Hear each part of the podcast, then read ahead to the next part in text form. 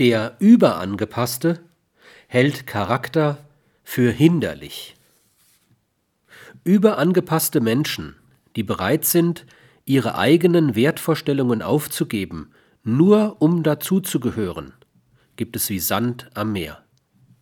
Vermutlich ist das Fehlen eines gültigen inneren und äußeren Moralgesetzes für diese Charakterlabilität verantwortlich.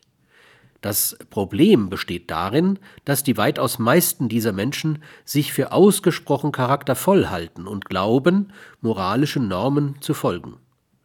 Doch dieses Wahngebäude bricht unter geringer Belastung zusammen. Andererseits haben viele überangepasste Menschen beruflichen und privaten Erfolg. Charakter, zu dem eine stabile und belastbare sittliche Ordnung gehört, würde ihnen zum Handicap.